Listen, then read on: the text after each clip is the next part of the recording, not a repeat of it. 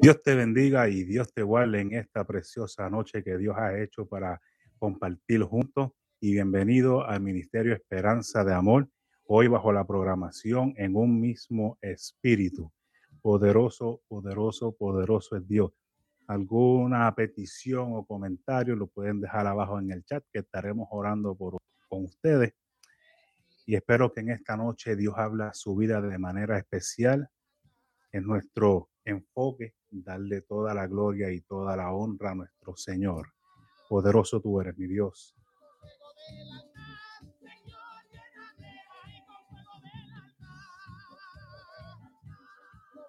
Gloria, gloria, gloria a Dios. Aleluya. Poderoso Dios. Dios bendiga a todos los que se van conectando.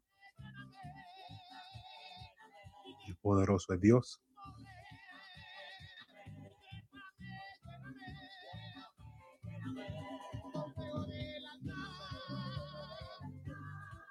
Poderoso eres mi Cristo. Gloria a Dios, gloria a Dios, aleluya. Vamos a pasar, ¿verdad? A, al mensaje y al consejo que Dios nos tiene en esta noche para nosotros. Esperamos que sea de bendición para su vida. Eh, vamos a estar buscando la Biblia y vamos a estar leyendo en Lucas 15 del versículo 11 al 32. Vamos a estar hablando de en esa esa es la parábola de el hijo pródigo y hay y aunque hay varios personajes siempre conocemos el principal que es el hijo, ¿verdad? Pero yo quiero hablar de otro personaje que se encuentra ahí, pero primero pues quiero vamos a leer y hacer un poquito de el resumen para poder entrar. Así que la palabra de Dios se lee en el nombre del Padre, del Hijo y del Espíritu Santo y dice así. Amén.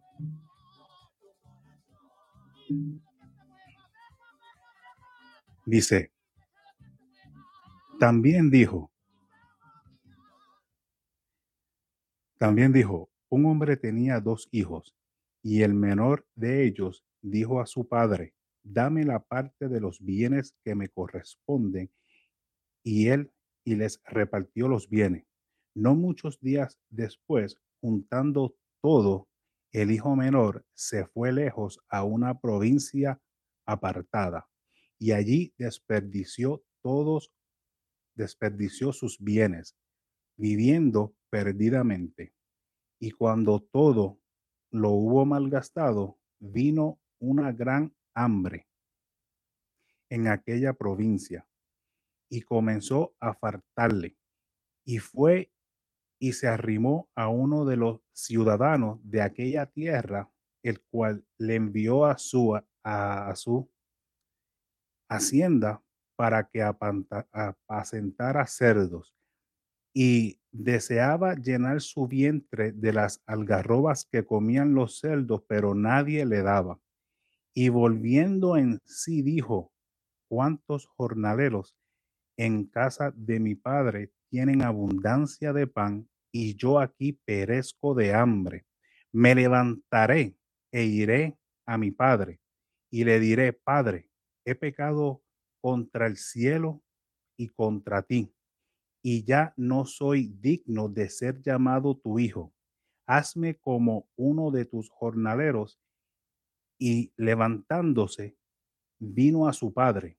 Y cuando aún estaba lejos, lo vio su padre y fue movido a misericordia y corrió y se echó sobre su cuello y le besó. Y el hijo le dijo, Padre, he pecado contra el cielo y contra ti, y ya no soy digno de ser llamado tu hijo. Pero el padre dijo a su siervo, sacad el mejor vestido y vistadle, y poned un anillo en su mano y calzado en sus pies, y traed el becerro gordo y matadlo, y comamos, y hagamos fiesta, porque este mi hijo muerto era y ha revivido, se había perdido y es hallado, y comenzaron a regocijarse. Y su hijo mayor estaba en el campo y cuando vio y cuando vino y llegó cerca de la casa, oyó música y la danza. Y llamando a uno de los criados, le preguntó qué era aquello. Y él le dijo, tu hermano ha venido y tu padre ha hecho matar al becerro gordo por haber recibido bueno y sano, por haberle recibido bueno y sano. Entonces se enojó y no quiso entrar. salió por tanto su padre y le rogaba que entrase. Mas él respondiendo, dijo al padre, he aquí tantos años te sirvo, no habiéndote desobedecido jamás, y nunca me has dado ni un cabrito para gozarme con mis amigos. Pero cuando vino este tu hijo, que ha consumido tus bienes con rameras, ha hecho matar al becerro gordo, él entonces le dijo,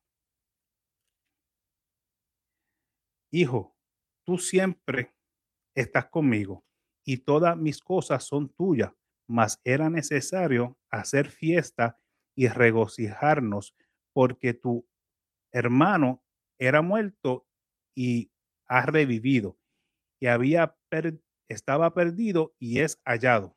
Oh poderoso Dios. Gracias Dios. Vamos a orar. Amantísimo Dios y Padre bueno, Padre de infinita misericordia. Te pedimos, Señor, que tú nos hables a través de esta palabra, Señor. No te pido que me quites, sino que tú me uses, Señor.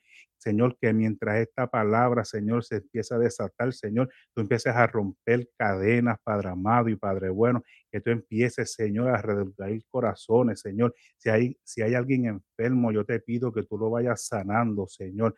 Aquel Señor que vino sediento de una palabra, Señor, yo te pido que tú, Señor, seas dándole, Señor, ayuda en este proceso, ayúdalo, Señor. Yo te lo pido, te lo ruego y te lo suplico, Padre amado, en el nombre de tu Hijo, Señor. Amén, amén y gracias, Señor. Y hoy vamos a estar predicando o llevando la, la reflexión de esta noche bajo el tema eh, transformados por una herida. Eh, este, este esta parábola es una parábola de... Es una parábola que es bien conocida y podemos decir que desde muy, desde muy niño la hemos escuchado en diferentes versiones por diferentes predicadores. Eh, más la hemos escuchado, la hemos visto en la pantalla pequeña, como decimos en la televisión, en en, en, por a través de, lo espiritual o lo no espiritual, porque hasta en música secular esta, esta parábola eh, es bien famosa. Y se trata, ¿verdad?, de como acabamos de leer, de un hijo que le interesó ir un poquito y experimentar las cosas que el mundo ofrece, entendiendo o creyendo de que podía encontrar algo que lo haga, lo haga feliz o por simplemente curiosidad. Porque a veces nosotros, mi amado hermano, le podemos decir a nuestros hijos, eh, no te vayas por aquí o no te vayas por allá, pero así como nosotros, como fuimos también jóvenes, nos tiramos por esos caminos y nos dimos bien duro, ¿verdad? Y, y en esta parábola, pues, habla de eso mismo, de que el hijo se va lejos de su padre y allá pues malgasta todo su dinero y,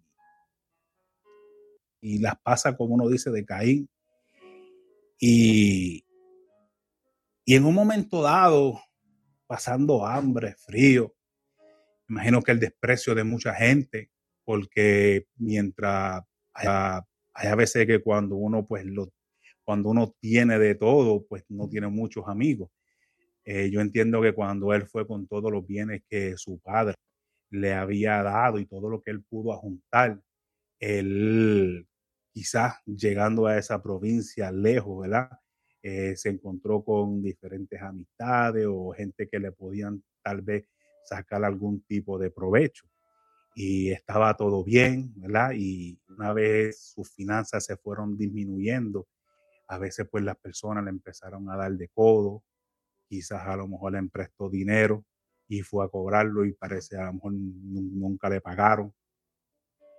Eh, y eso mismo a veces, pues, hermano, nos sucede a nosotros, que mientras nosotros creemos y entendemos de que estamos bien, pues todas las cosas fluyen y tenemos pues prácticamente una felicidad momentánea. Y, no es hasta que él se queda sin nada, sin dinero, y empieza pues a pasar por diferentes pruebas, lo que es el hambre, el frío, no tener un techo, no tener absolutamente nada, lo lleva ¿verdad? a crear una conciencia de decir, caramba, yo lo tenía todo y, tal, y no fue por falta de consejo, porque tal vez el consejo estuvo ahí, pero no, no, no, no valoró lo que tenía en ese momento.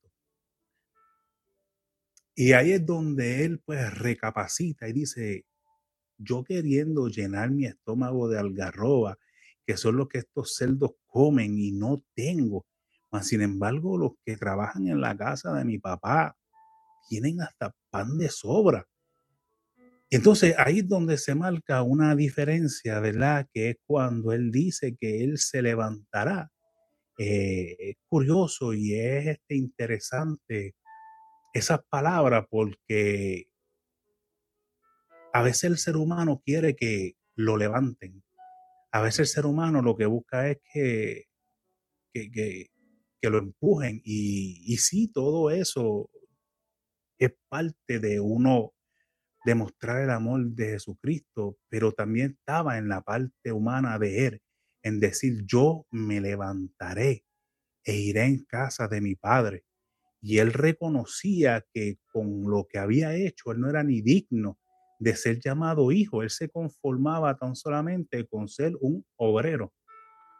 Y, y una de las cosas más preciosas que se puede leer en este versículo, ¿verdad? es cuando Él dice, Padre, yo he pecado contra el cielo, reconociendo de que antes de mencionar la palabra eh, Padre, él dice, Padre, yo he, yo he pecado contra el cielo y contra ti. Antes de mencionar la palabra contra ti, él mencionó cielo. Eh, y eso me da a mí entender de que él fue criado con una base eh, cristiana, eh, criado con una base donde se le implantó desde muy pequeño la moral de, o el conocimiento de Dios, porque está reconociendo primeramente que él había pecado contra el cielo, pecado contra Dios, que él era, era lo, que a él le, le, le dolía en el corazón y aparte de eso, él decía, Señor, y he pecado también contra ti, Padre, tú sabes, te pedí todo, que me dieras en herencia, que me dieras en vida toda la herencia y la malgasté. Y entonces, pues, tal vez se sentía bochornado, porque a veces el acusador, Satanás, eso es lo que a veces trata de, implantar en nuestra mente y en nuestro corazón. Y es el, el acusarnos, el sentir pues lo que es la vergüenza, para que uno no pueda, eh, para que uno no pueda pues, caminar o hacer lo que este joven hizo, que fue que él dijo, me levantaré e iré a casa de mi padre. Eh, cuando él dice iré a casa de mi padre, él sabía el camino. Él sabía lo que tenía que hacer. Y fue lo que él hizo. Y no importando eh, los tropiezos o no importando lo que vayan a decir de él, él dijo, yo voy, porque aún el mismo hermano mayor hasta coraje sintió cuando él llegó. Dijo, pero ven acá, este gastó todo y tú lo estás recibiendo como lo recibe. Y yo estoy casi seguro que si ya eso estaba en el corazón del hermano mayor, Satanás tiene que haber puesto esos pensamientos de antemano en la mente de este joven, diciendo, tú no te abochornas, después que tú hiciste esto, esto y lo otro, que te fuiste con, con, ramera, con esto y con lo otro, y gastaste todos los chavos, ahora tú vas a venir para atrás. Y eso, pues, eso es lo que Satanás, esas son las herramientas que a veces Satanás usa para tratar de desviarnos a nosotros de, de, hacer el propósito de Dios y hacer la voluntad de Dios y llegar a los caminos de Dios. Porque un descuido o una decisión en ese momento para él fue fácil. Pero la decisión de virar para atrás no fue tan, tan fácil.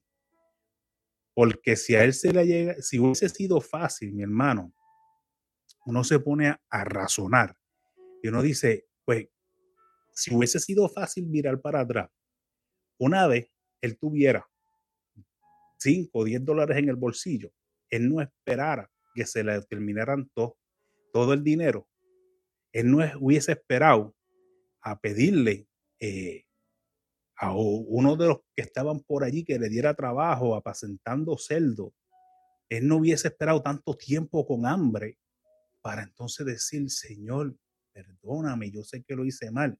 Si hubiese sido fácil, él hubiese tomado la decisión desde mucho temprano y estuviera, pero no, eh, fue una decisión fuerte, una decisión donde él pues se sentía avergonzado, se sentía atribulado y esta herramienta a veces pues el, enemigo las pone en nuestra mente, en, nuestra, en nuestro corazón, para nosotros pues tratar de mantenernos eh, sentados, tratar de mantenernos quietos, tratar de mantenernos inmovilizados.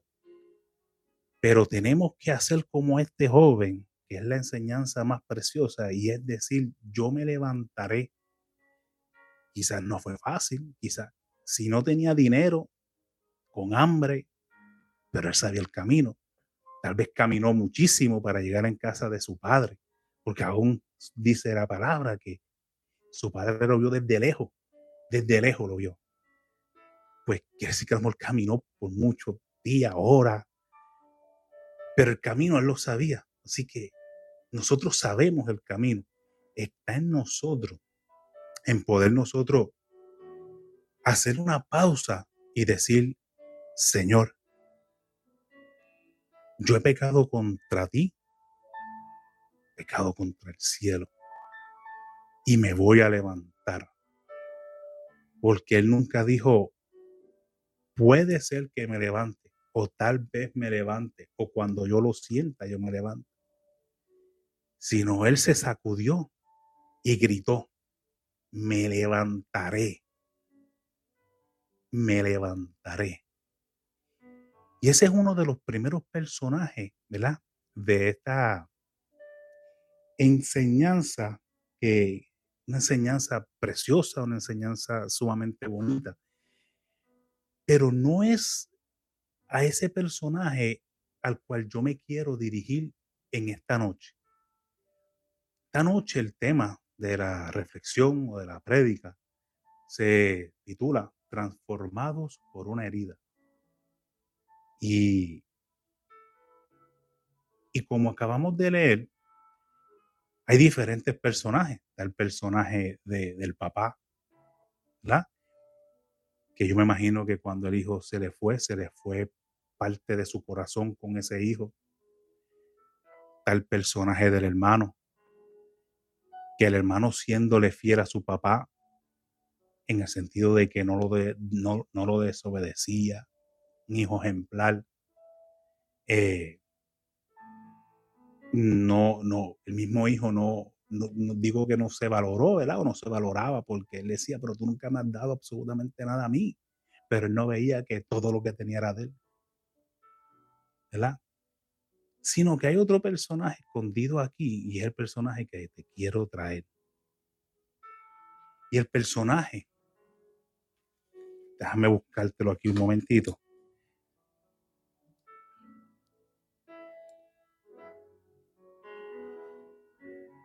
Y esto se lo podemos preguntar siempre, siempre, siempre en todos lados. Hay como que, y lo voy a decir en forma jocosa para que ustedes allá en sus casas se rían. Eh, siempre en todos lados hay como un presentadito o un bochinchero, ¿verdad? Que, que a veces pues no, no, no quieren darse a conocer como ese presentado, como ese bochinchero de, del barrio, pero se paran cerca de la puerta para siempre estar mirando todo lo que está sucediendo, ¿verdad? Y poder llevar bochinches aquí y allá. Y esto, y esto se ve tanto en el, en el ámbito secular o tanto hasta en la iglesia, que siempre a veces buscan, hay alguien que trata de siempre estar mirando eh, las faltas ajenas para llevar y traer y no edificar. ¿verdad? Y en este caso, pues hay un, hay un criado que es así, el hijo mayor llega y este, e, e, este, este criado está cerquita de la puerta, que era más que el hijo, nada más que el hijo mayor. Preguntar salió el, ah, papi, yo te, yo te tengo, yo te tengo aquí la respuesta de todo lo que está pasando aquí, muchachos. Si tú supieras lo que acaba de pasar, es más, lo voy a parafrasear, pero si ustedes lo quieren leer, pues se encuentra en el versículo, en el versículo 26. Pero yo te lo voy a parafrasear un poquito. El hijo llega, ¿verdad? De, de un día de trabajo. Asumo que llega de un largo día de trabajo. Y de momento él ve a lo lejos que hay música, que hay fiesta, que hay luces, que hay danza. Y se extraña y dice, ¿qué estará pasando? Y cuando llega así a la entrada de la casa, Dice, ¿qué es lo que pasa aquí? Pues allá tú sabes que salió este muchachito ahí que, no es que le digan chota, pero es que son de los que hablan duro. Y le dice, muchacho, si tú supieras lo que pasó. Y le dice, ¿pero qué pasó? Yo te voy a contar, ven acá, échate para acá, échate para acá que te tengo una. Y le dice, pero dime, cuéntame. Dice, tu hermano, Hacho llegó. Esa es la primera noticia que te tengo. ¿Y cuál es la segunda? Dubai ha hecho matar al becerro gordo. No, al becerro qué? Sí, al becerro gordo. Y esto es algo curioso porque cuando a un personaje, que este es el personaje que yo te quiero traer en esta noche, que es el becerro gordo, cuando se le da, se le pone un nombre y un apellido, es porque estamos haciendo una distinción. O sea, si se le habla del becerro, pues quiere decir que había muchos becerros. ¿Por qué? Porque le están dando un segundo apellido, que es el gordo, porque si no hubiesen dicho Betty mata el becerro y como lo único es un becerro, no hay que hacer diferencia entre otros. Pues no, hacen una diferencia diciendo mata, mandaron a matar al becerro gordo. Y, y cuando yo escuché esta palabra, ¿verdad? Cautivó mi mente, cautivó mi atención. Porque, como lo acabo de decir, tal vez habían muchos becerros, el alto, el flaco, el pinto, el blanco, el negro, pero estaba el becerro gordo. Y si tú pones a ver en esta historia, becerro gordo se repite más de tres ocasiones en esa parábola. El padre le dijo a sus, a sus criados, vístelo, cálzalo, ponle un anillo y mata al becerro gordo. Cuando el criado le está diciendo al hermano mayor, tu papá, tu hermano ha regresado. Pero yo creo que eso no fue tanto lo que lo molestó. Dios, tu papá ha regresado y ha hecho matar al becerro gordo. E incluso cuando el hermano mayor se confronta con el papá, le dice, a mí tú no me has dado ni un cabrito y a este que gastó todos tus bienes con ramera, tú le has hecho matar al becerro gordo. Aquí es donde yo quiero hacer una pausa y a lo mejor me tome 5 o 10 minutos explicar esto y quiero que prestes atención transformados por una herida. Y es que a este becerro ya lo conocían las personas, tanto los criados como el hijo, el padre. Era un becerro íntimo, un becerro de la familia, un becerro que estoy casi seguro que nació en este hogar, donde este becerro se le dieron los primeros cuidados, donde este becerro desde muy temprano se añoñó, eh, donde este becerro pues se alimentó bien, donde este becerro pues tal vez estuvo enfermo y, y todo el mundo pues lo quería. Becerro que, que, si le faltaba algún tipo de alimento, todo el mundo quería ir, correr, eh, llevarle alimento, tal vez este, acariciarlo, sobarlo. Becerro donde se vio se le vio el crecimiento desde que nació hasta que se, estaba ya adulto. Y yo me imagino que el becerro, de igual forma que fue criado en esta granja, ¿verdad? Viendo que todo el mundo pues lo quería, que todo el mundo pues lo amaba, viendo de que las personas venían y le daban comida, le daban a lo mejor, me voy a, voy a usar mi imaginación en este momento, Tal vez le traían zanahoria y se las daban en la boca, como a veces vemos en las películas cuando le dan manzana a los caballos o cuando tú tienes un animalito y le das un pedacito de un treat o le das cosas así. Yo imagino que el cerdo cada vez que veía a los criados, pues se emocionaba, se regocijaba y se sentía en familia. Sentía sumamente contento por el hábitat donde se encontraba.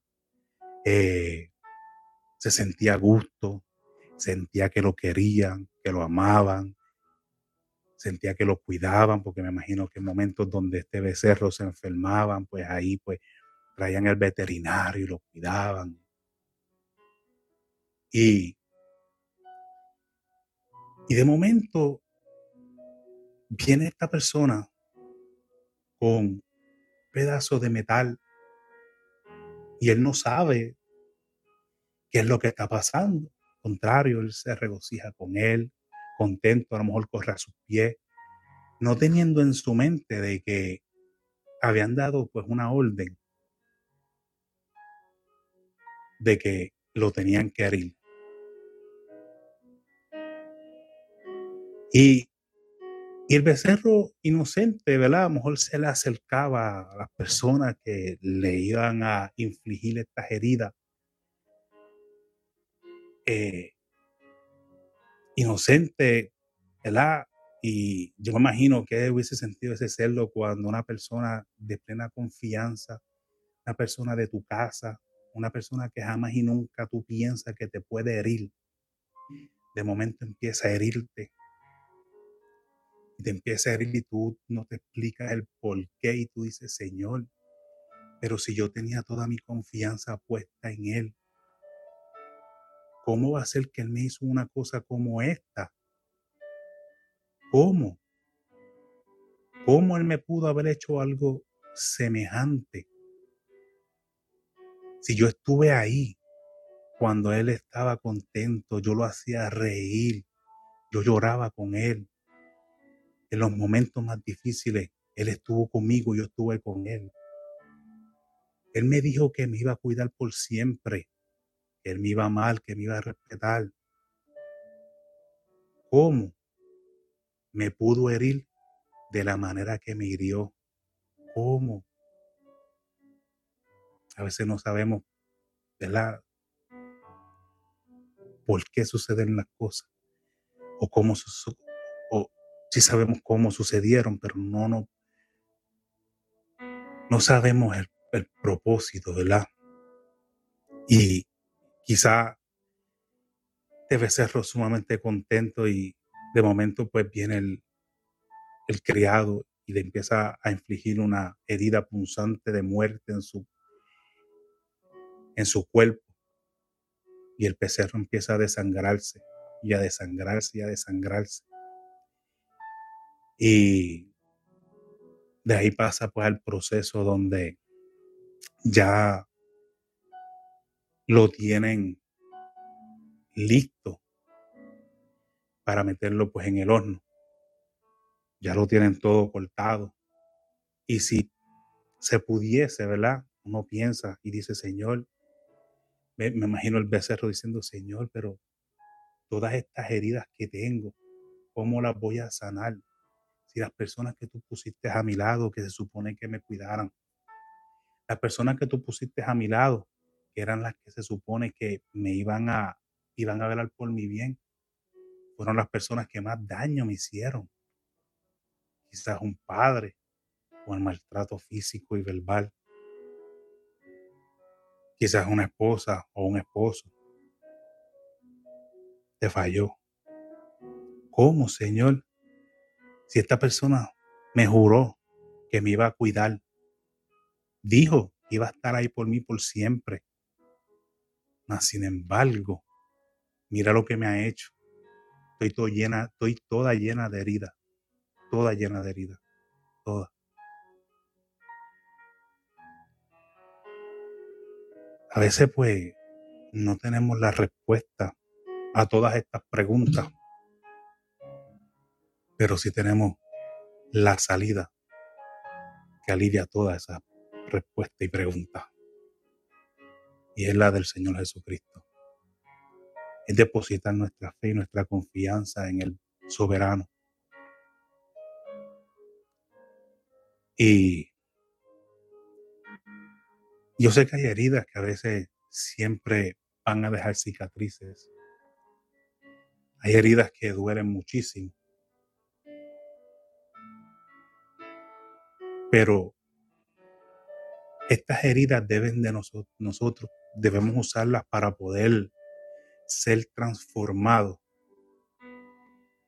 de lo que antes uno era a lo que uno va a ser.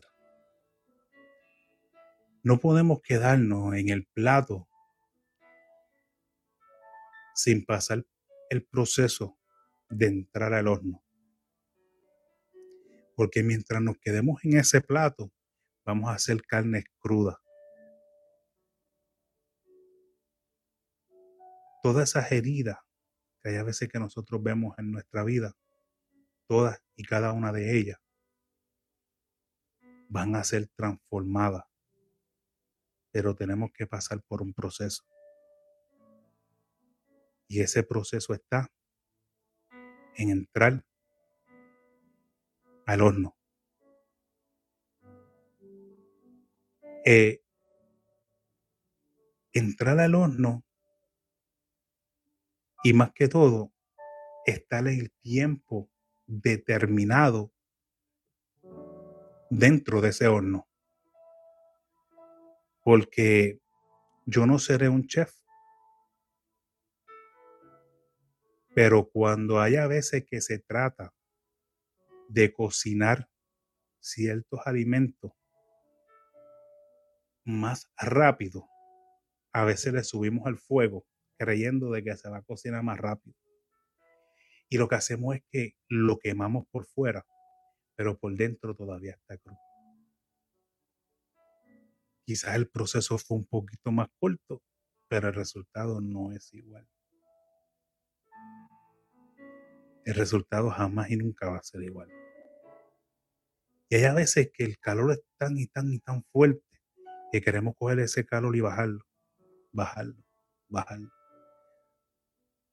Y entonces el proceso lo que hace es que se dilata más, porque entonces el, alimento no se va a cocinar al tiempo que tenemos que poner tenemos que ponernos en las manos del Señor y decirle al Señor, Señor, heme aquí. Quiero entrar en tu horno. Sé tú el que gradúes la temperatura y manténme dentro de ese horno el tiempo que sea necesario. Puede ser una semana, puede ser un mes, puede ser un año.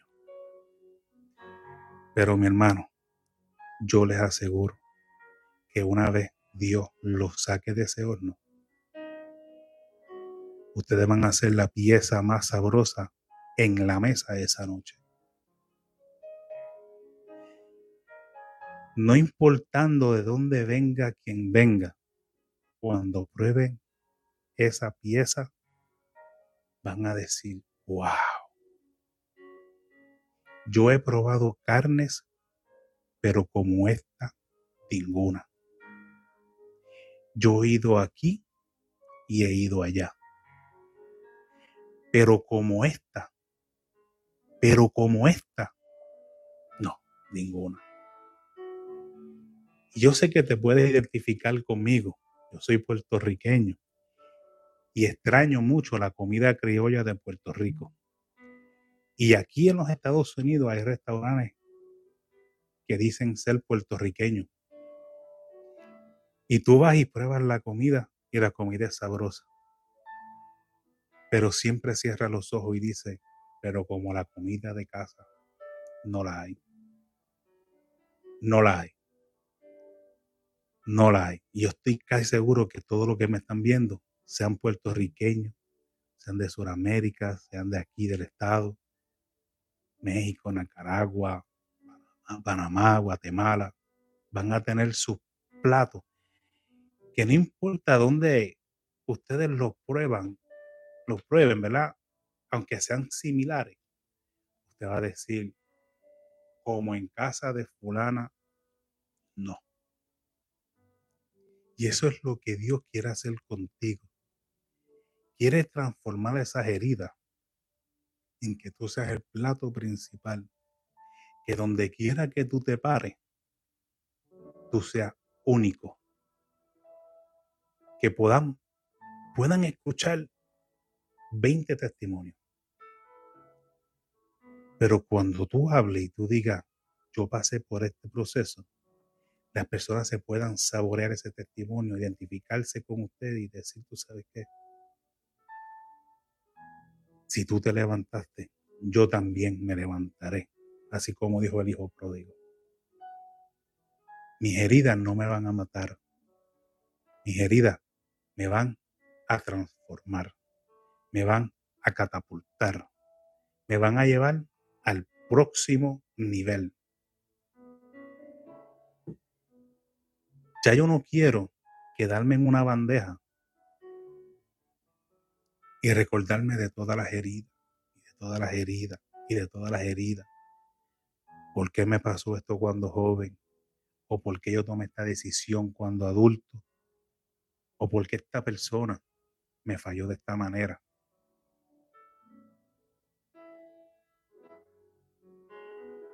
Tanto que confié en fulano.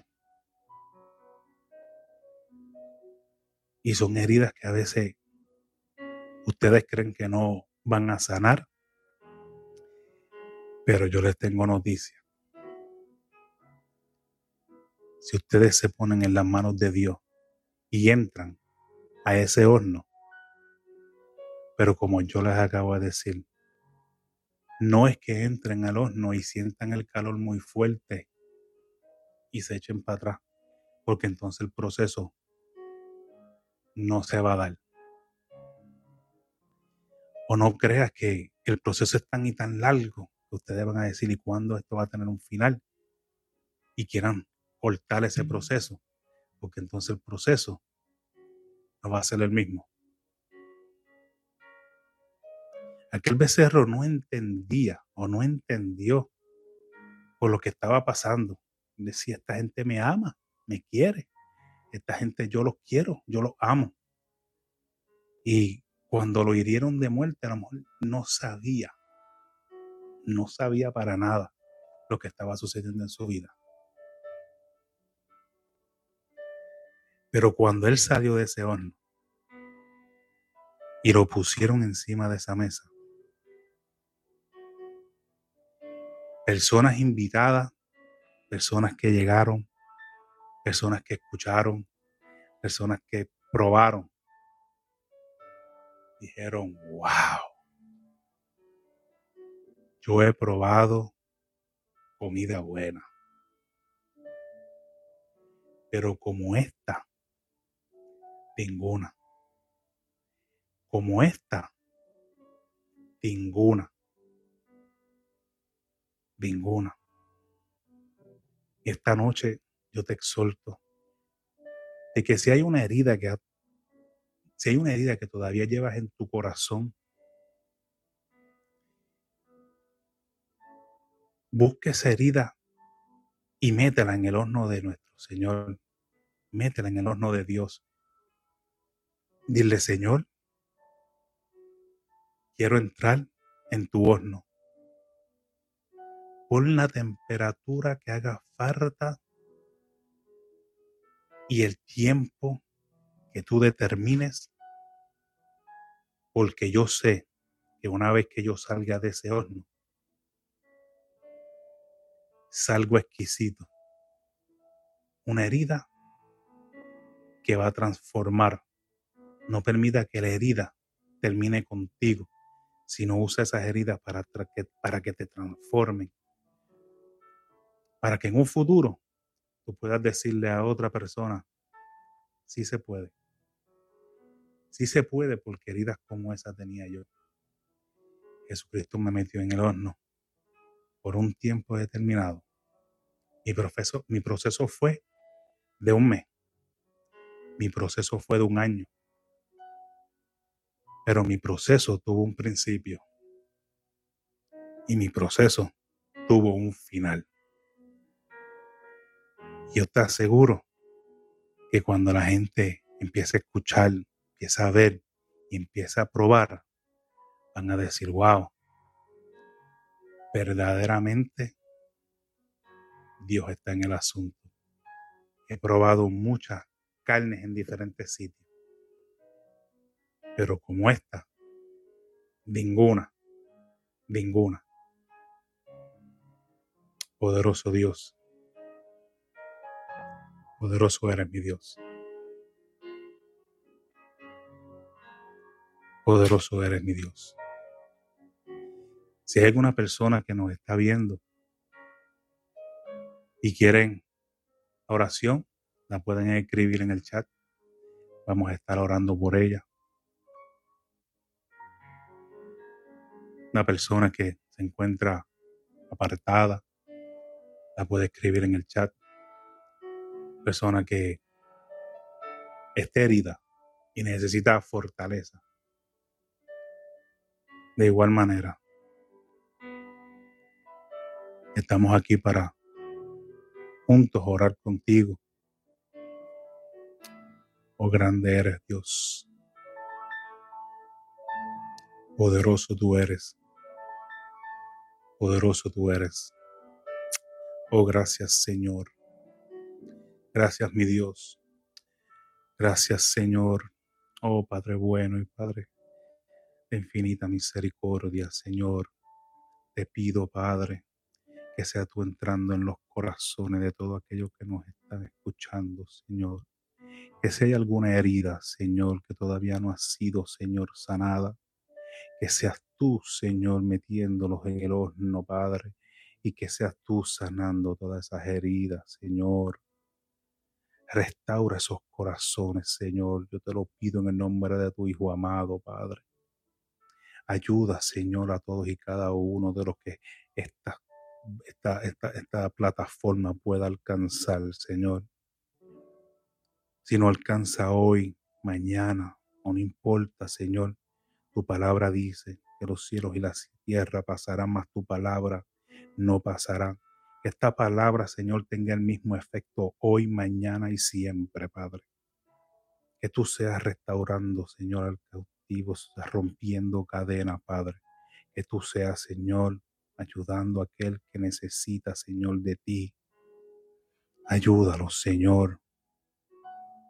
Si heridas, Señor, que han sido hechas por, por una pareja, Señor. Sana esas heridas, mi Dios. Sana esas heridas, mi Dios, sánala. Pon tu mano y sánalas.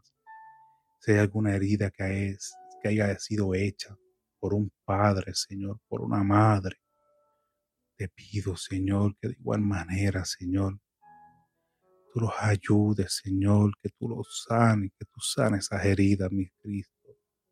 Que tú sanes toda herida, Señor.